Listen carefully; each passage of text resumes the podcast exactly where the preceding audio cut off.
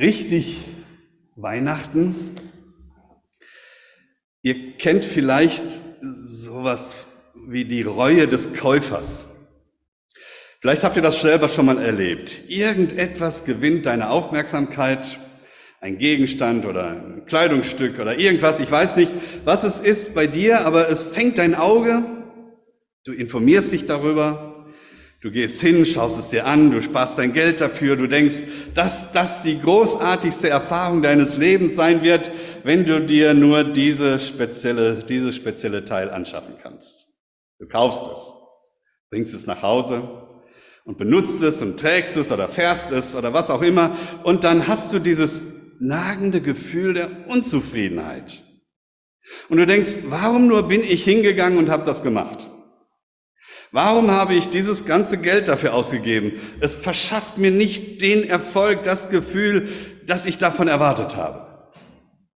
Die Reue des Käufers. Ein sehr gewöhnliches Phänomen. Ich komme darauf, weil es ein anderes sehr gewöhnliches Phänomen gibt, das ich beobachtet habe. Normalerweise passiert es so in den ersten Wochen des neuen Jahres.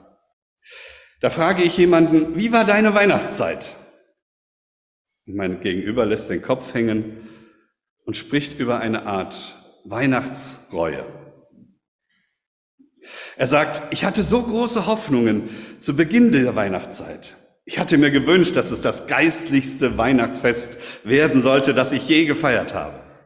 Ich wollte dass jeder Tag der Weihnachtszeit von Anbetung und von Staunen über unseren großen Gott und der Sendung seines Sohnes bestimmt sein sollte. Ich wollte, dass es einige richtig schöne Familienzeiten ohne jeden Stress geben sollte. Und dass wir zusammen sein und Weihnachten feiern könnten. Und ich wollte Kontakt zu einigen Freunden haben, bei denen das ganze Jahr über es nicht geklappt hat. Ich hatte so gute Absichten zu Beginn der Weihnachtszeit. Und ich sage, und?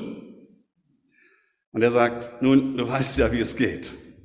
Jetzt bin ich am Ende dieser Zeit, erschöpft, emotional benommen, verletzte Beziehungen in der Familie, eine Menge Freunde, zu denen ich wahrscheinlich nie wieder Kontakt aufnehmen werde. Und das Schlimmste von allem ist, dass ich jetzt irgendwie weiter von Gott entfernt bin als vorher. Die ganze Angelegenheit war eine Pleite.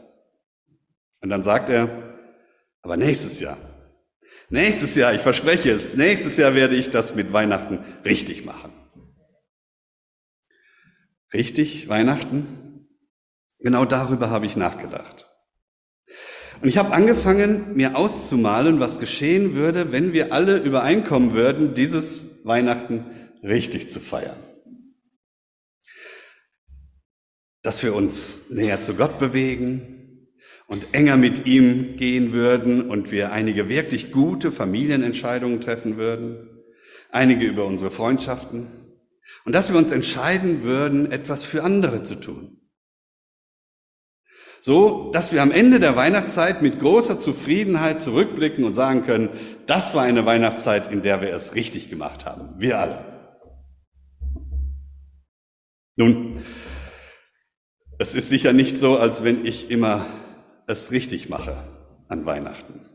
Ich könnte in dieser Angelegenheit selbst etwas Verbesserung brauchen. Vor lauter Arbeit im, komme ich im Alltag kaum zum Nachdenken, wenn es mir zu, nicht zu meiner Arbeit gehören würde, über Weihnachten nachzudenken. Und ich will auch gleich sagen, es ist ja nicht so, dass Jesus der ist, der mit hochgezogener Augenbraue auf uns runterschaut und guckt, ob wir es denn auch richtig machen, ob wir denn auch wirklich eine richtig ordentlich besinnliche Zeit haben. Aber dann sage ich mir, das ist doch wirklich zu blöd, Volker. Vergiss doch die Weihnachtsgeschichte in dieser Weihnachtszeit nicht. Die Weihnachtsgeschichte. Ich lese Lukas 2. Also ging Josef für die Schätzung von der galiläischen Stadt Nazareth nach Bethlehem und Juda in die Stadt Davids als ein Nachkomme Davids musste er dorthin gehen. Er ging mit Maria, seiner Verlobten, die schwanger war.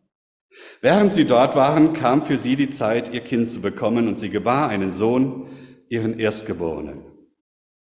Sie wickelte ihn in eine Decke und legte ihn in die Krippe, weil es in der Herberge keinen Platz gab. In der Nachbarschaft waren Hirten. Sie hatten Wachen über ihre Schafe bestimmt. Plötzlich stand Gottes Engel zwischen ihnen und Gottes Pracht loderte rund um sie auf. Sie waren erschrocken. Der Engel sagte, fürchtet euch nicht.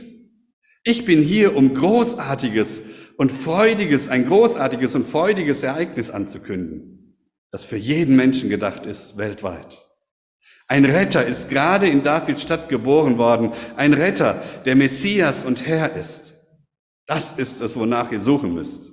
Ein Baby, das in einer Decke gewickelt ist und in einer Krippe liegt. Im selben Augenblick war ein gewaltiger Engelchor bei dem Engel und Gottes, der Gottes Lob sang. Ehre sei Gott im höchsten Himmel, Friede sei allen Männern und Frauen, die ihm gefallen. Als der Engelchor sich in den Himmel zurückzog, sprachen die Hirten darüber. Lasst uns so schnell wir können nach Bethlehem gehen und selbst sehen, was Gott uns offenbart hat. Und sie rannten los. Sie fanden Maria und Josef und das Baby in der Krippe. Sehen und Glauben war eins. Sie erzählten jedem, den sie trafen, was die Engel über dieses Kind gesagt hatte. Alle, die den Hirten, die die Hirten hörten, waren beeindruckt. Maria merkte sich all diese Dinge und bewahrte sie tief in sich als Schatz auf. Die Hirten gingen zurück und sie ließen alles los indem sie Gott rühmten und ehrten wegen all der Dinge, die sie gehört und gesehen hatten. Und sie gaben es ganz genau so weiter, wie es ihnen gesagt worden war.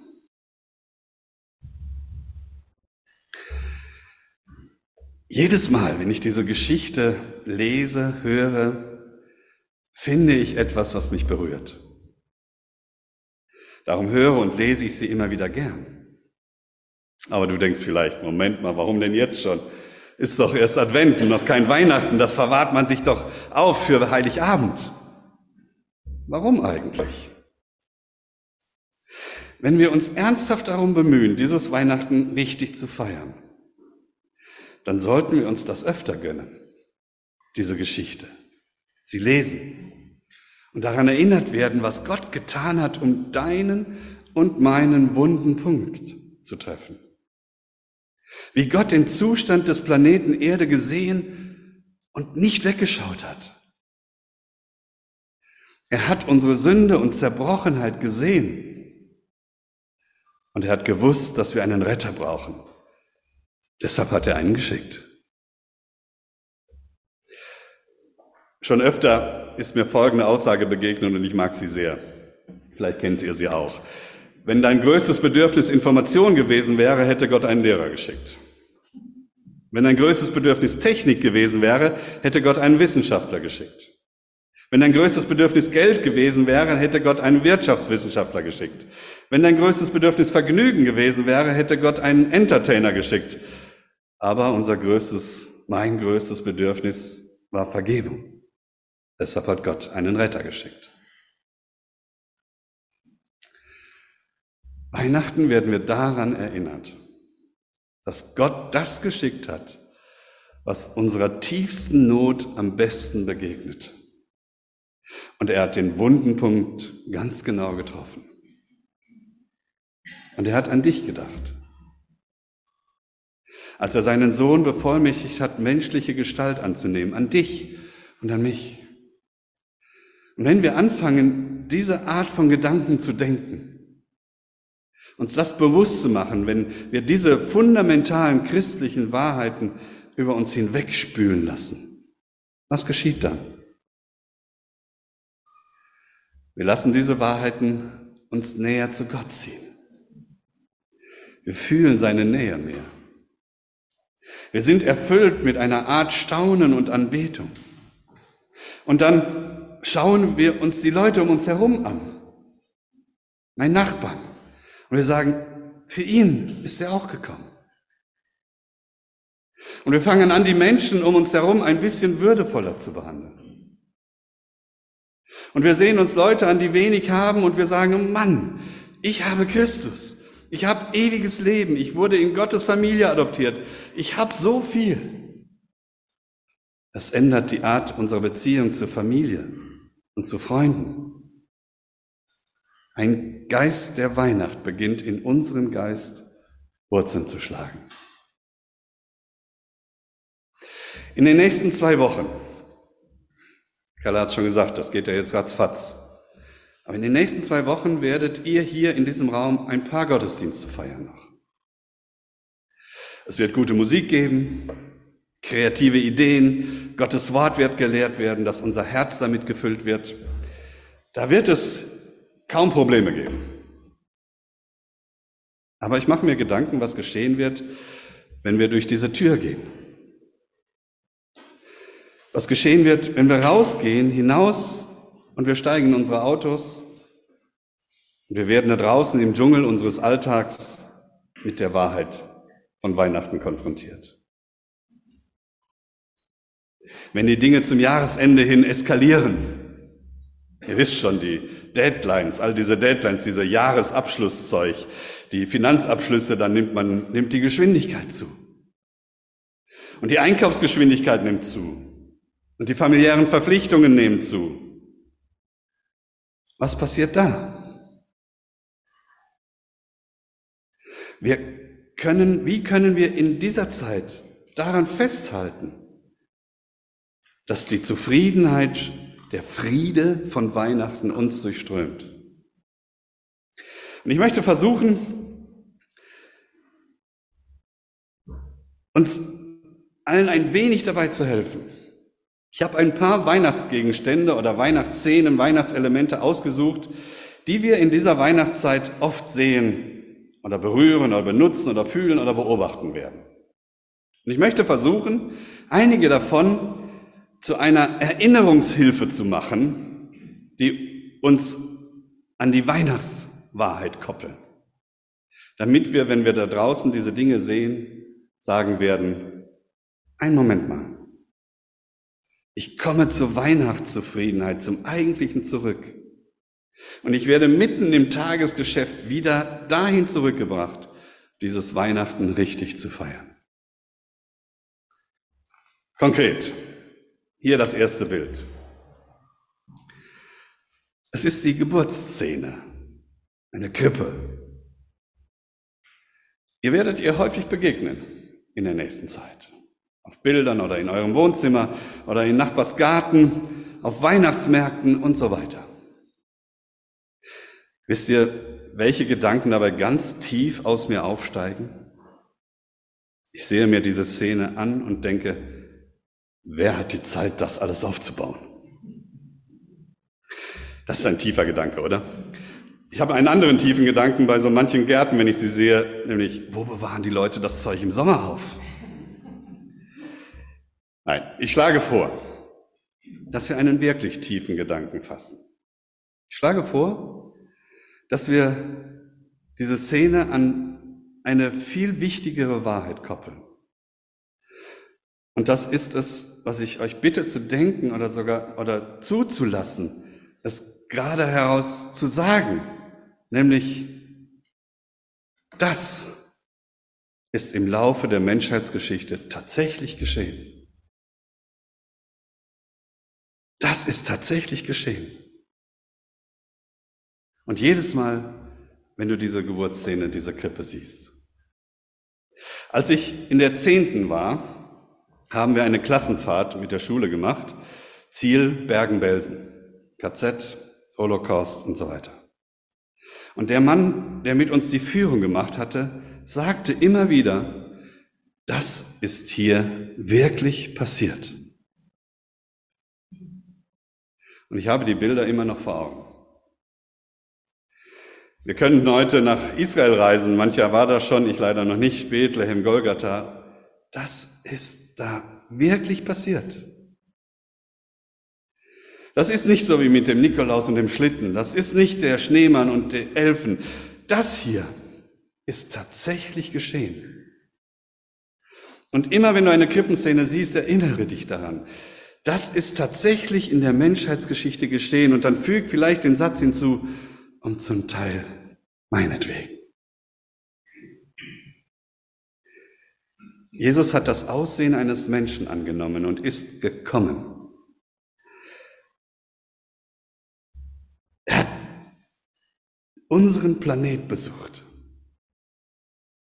Gott hat hier in menschlicher Form 33 Jahre gelebt und er hat es auch für mich getan. Bist du dabei? Jedes Mal, wenn du eine Krippenszene siehst, dann sag es, das ist im Lauf der Menschheitsgeschichte tatsächlich geschehen und es ist teilweise meinetwegen geschehen. Okay? Lass mich eine andere Erinnerungshilfe geben. Die hat mit Musik zu tun, weil es im ganzen Jahr, glaube ich, keine Zeit gibt, in der wir mehr Musik ausgesetzt werden als während der Weihnachtszeit. Manche davon ist wunderbare, schöne Musik. Einiges ist echt fremde Musik. Aber wir hören eine Menge Musik in dieser Zeit, gute und schlechte Musik. Und wir können es einfach Hintergrundgeräusch nennen und es nicht an uns ranlassen oder wir können eine Gedankenverbindung herstellen. Und ich bitte euch, jede Weihnachtsmusik, die ihr von jetzt an bis Weihnachten hört, gedanklich mit dieser Geschichte aus Lukas 2 zu verbinden, die wir gerade zusammen gelesen haben, die Musik zu koppeln mit der ersten Weihnachtsbotschaft die je gesungen wurde. Die Engel haben sie gesungen. Die Reime in der heutigen Weihnachtsmusik sind ja manchmal von der Güte reim dich oder ich fress dich. Die Hälfte davon ist verrückt und manches versteht man auch nicht mal. Manchmal verstehen wir sie und dann sind sie falsch oder einfach nur merkwürdig. Aber die Weihnachtsbotschaft wurde richtig geschrieben. Sie hieß, Ehre sei Gott in der Höhe und auf Erden Frieden, Gutes für die Menschen. Das erste Weihnachtslied hatte Substanz. Es sagte, für das, was Gott tut, indem er seinen Sohn sendet, sei ihm Ruhm, betet Gott in der Höhe an, er verdient es. Und dann sagt es, und auf der Erde wird Jesus Frieden bringen. Frieden, der den menschlichen Verstand übersteigt. Er wird die Angst durch Ruhe ersetzen. Er wird den ängstlichen Geist, in dem so viele Menschen leben, durch Frieden ersetzen. Er wird die Sorge um die Ewigkeit durch die Gewissheit ersetzen. Die Gewissheit, dass der Himmel die erwartet, die ihr Herz für Christus geöffnet haben. Wenn ihr also in den nächsten Wochen Weihnachtsmusik hört, dann sagt euch, Moment, ich sollte mich an was erinnern. Ach ja, Ehre sei Gott in der Höhe und Frieden auf Erden, Gutes für Männer und Frauen. Okay? Als nächstes, Weihnachtskarten oder WhatsApps oder E-Mails oder was ihr auch immer so an Weihnachten bekommt. Bekommt ihr auch Weihnachtskarten? Darf ich euch die Tatsachen des Lebens in Bezug auf Weihnachtskarten erklären? Manche verstehen vielleicht nicht, wie das läuft. Folgendermaßen verhalten sich die Leute. Während des Jahres überprüfen alle ihre Beziehungswelt. Und dann, wenn die Weihnachtszeit näher rückt, schreiben sie eine Liste.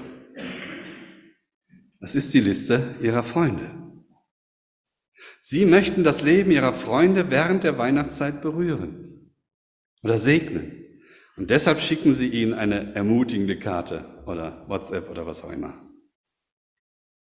Also, jedes Mal, wenn du eine Weihnachtskarte bekommst, kann das Erste, was du denkst, sein, ich stehe auf jemandes Freundesliste. Ich stehe auf jemandes Freundesliste. Ist das nicht klasse? Danke Gott für deine Freunde.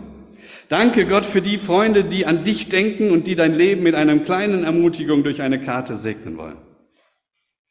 Wenn du also eine Karte bekommst, dann sag Gott, danke für die Freundschaft und dass ich auf jemandes Freundesliste stehe.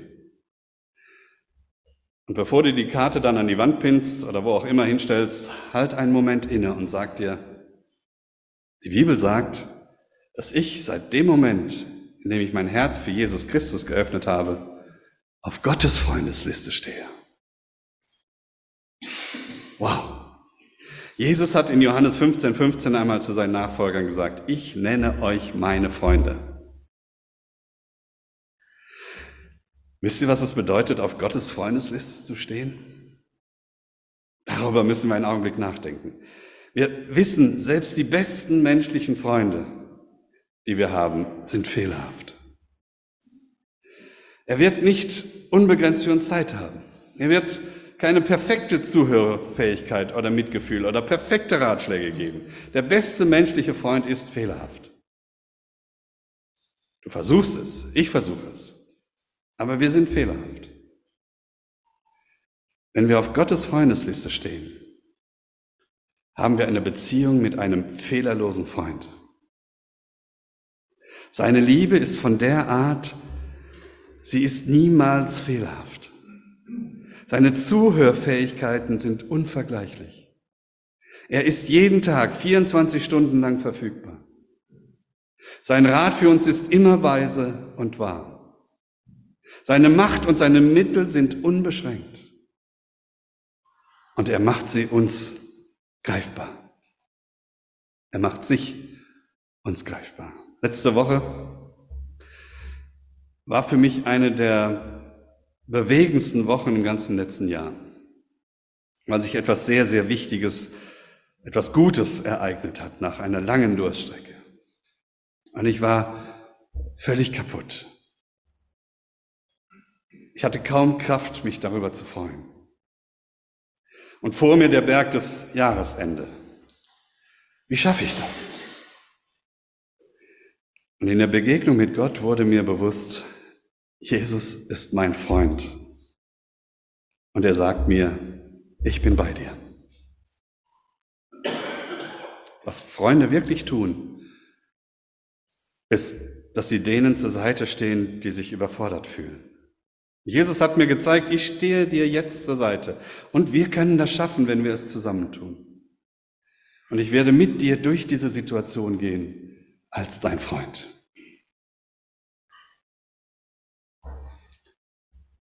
Einige von uns gehen vielleicht in diese Weihnachtszeit und sind sich ziemlich sicher, dass sie es nicht richtig machen werden, nicht richtig können, weil sie den Weihnachtsabend fürchten, weil es einen leeren Stuhl am Tisch geben wird.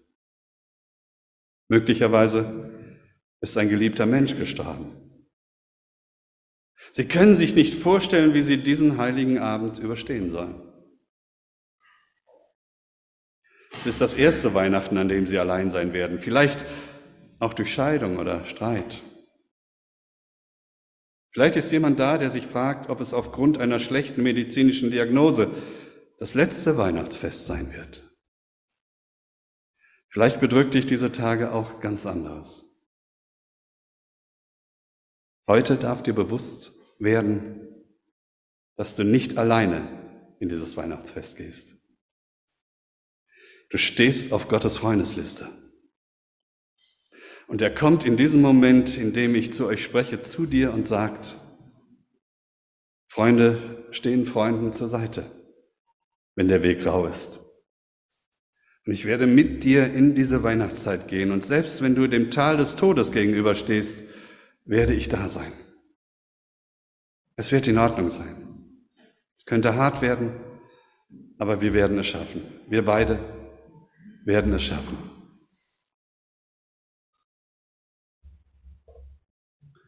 Jedes Mal also, wenn du eine Weihnachtskarte bekommst, dann sag Gott, ich danke dir für meine menschlichen Freunde und dafür, dass ich auf einigen menschlichen Freundeslisten stehe. Und bevor du die Karte weglegst, sag und danke für das größere Wunder, dass ich durch Christus auf Gottes Freundesliste stehe und dass seine Freundschaft mir jeden Augenblick in dieser Zeit verfügbar ist.